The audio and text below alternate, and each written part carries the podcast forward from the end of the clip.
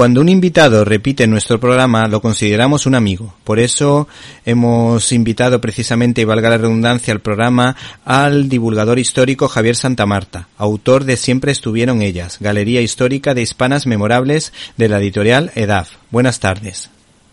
Muy buenas tardes, Víctor. Yo siempre he valorado a esas mujeres que han superado barreras para convertirse en genios, pero me molestan los mensajes ultrafeministas actuales de la ideología de género que hacen un flaco favor a las mujeres. Por eso este libro me ha encantado. ¿Por qué te animaste a escribir este ensayo?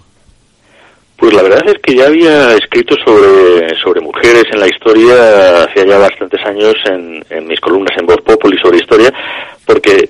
siempre me gustaba también recuperar esos episodios más, más desconocidos, ¿no? Como, como también hice con el libro de, de Siempre, Siempre tuvimos héroes.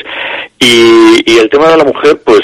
como hablamos, a mí me había interesado muchísimo porque es cierto que también ha sido el, el más eh, maltratado o dejado de lado y cuando además siempre me acaban haciendo las mismas preguntas de si no habíamos tenido también heroínas en, España, y aunque en el anterior libro también había mujeres, pues ya me lancé un poco a hacer una, una selección de lo más ecléctica posible, pues para, para también reivindicarlas de, alguna manera, y el resultado, pues la verdad que, que no puedo estar más orgulloso de él.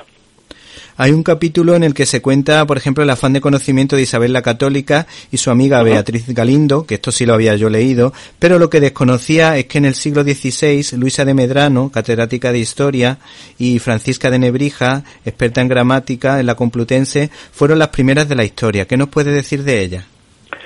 Pues eh, sí, en efecto, Isabel hizo que que el acceso a las mujeres en la, en la corte y para el tema de la educación pues fuera una de sus prioridades. Es verdad que todos conocemos a, a esa Beatriz Galindo, a la, a la latina, pero hemos dejado de lado aspectos tan importantes como que tuvimos eso, las dos primeras catedráticas en la, en la historia de la humanidad. Siempre se ha hablado de, de Madame Curie como la primera catedrática y no fue así. Fue esta, esta Luisa de Medrano, en la Universidad de Salamanca, nada menos, que ahora está eso con esos 800 años de, de aniversario, y, y, luego también en la Complutense, unos años más tarde, eh, pues eh, está eso, Francisca Francisca Nebrija, la hija de, de Nebrija, Antonio Nebrija, el, el, que todos conocemos por la gramática eh, española, y, y, la verdad es que ambas le deben mucho a, Isabel porque eh, Medrano pues fue gracias también a, a, la protección, a una especie, por decirlo de alguna manera, como una beca que, que, que le dio la, y propició la propia reina Isabel, la que logra finalmente alcanzar esa, esa cátedra, que, de la cual está además eh, reflejado, ya incluso en Salamanca pues hay un aula eh, en su honor y en su, y en su nombre, y es una pena que pues nos hayamos olvidado de ellas. Y oye, y en el tema de Francisca de Nebrija, esta mujer, al ser hija de, de un famoso catedrático, ¿tuvo problemas o, o la cosa fue un poco, o fue fácil, o vino todo rodado?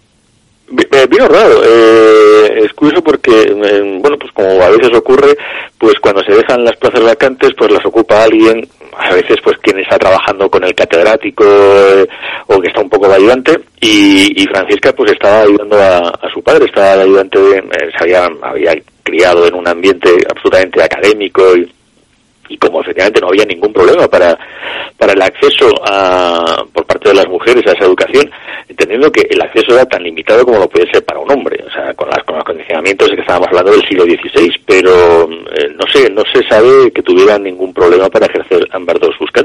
Sí. Bueno, hay un capítulo que dedica a mujeres que mandaban mucho en tiempos de la Reconquista. Una de, de estas grandes mujeres es Berenguela. Pero a mí también me llama la atención porque había escuchado hace, hace tiempo a un historiador decir que en esa época, sobre todo en el norte de España, se da, se, hay constancia de que mujeres, por ejemplo, habían tomado la iniciativa en negocios, haciendo ventas a familiares, eh, y la verdad que me, o a hermanos suyos o a hermanas y entonces me llama muchísimo la atención porque a veces cuando uno escucha las noticias parece que la mujer no tenía ninguna importancia pero aquí por lo menos en el norte de España da la impresión de que sí. Eh, la verdad es que sí, es que eh, por eso incluso en el, en el capítulo introductorio, a el capítulo cero, que le, denomino Matria,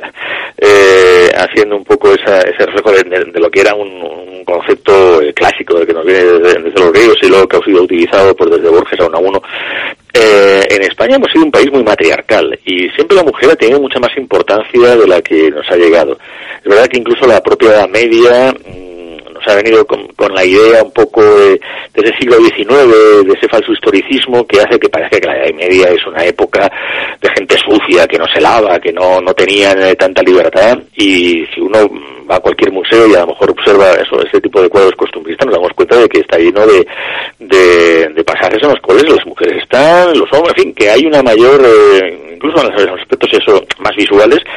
mucha mayor eh, libertad de la que de la que nos imaginamos o de la que nos ha llegado por esas eh, bueno pues por ese siglo XIX de tópicos en, en las primeras novelas históricas y hasta por hasta por el cine. En España siempre además la mujer es verdad que ha tenido un reconocimiento formal eh, jurídico y de hecho pues es verdad eh, Urraca y, Berenguela son las dos primeras reinas en, en toda Europa que tienen esa, esa capacidad de reina o sea de reinas reinantes de reinas ejecutivas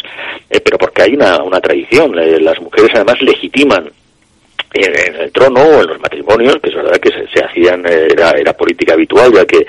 ya que los, los soberanos lo hacían sobre la base de, aspectos eh, legitimadores, familiares, ¿no? La casi los territorios eran un poco familia, eh, pero sobre todo se basaba en, en, la legitimidad que daba siempre la reina y la mujer, con lo cual era tan importantes también los matrimonios y con quién o no se casaba una mujer que luego podía acceder a ser reina, pues como fue Urraca, como ha sido Berenguela, como fue la reina Isabel o como fue pues eso, María de Molina, tres veces reina, aunque ella siempre eh, quiso actuar como, como regente, pero manteniendo esa legitimidad, o, la propia Juana I de Castilla, que yo creo que también fue la primera reina que agrupa además todos los reinos, la primera reina de España. Por otra parte, en el siglo XX yo destacaría la figura de la licenciada en Derecho Mercedes Formica, una mujer muy culta, simpatizante de la Falange y amiga de José Antonio,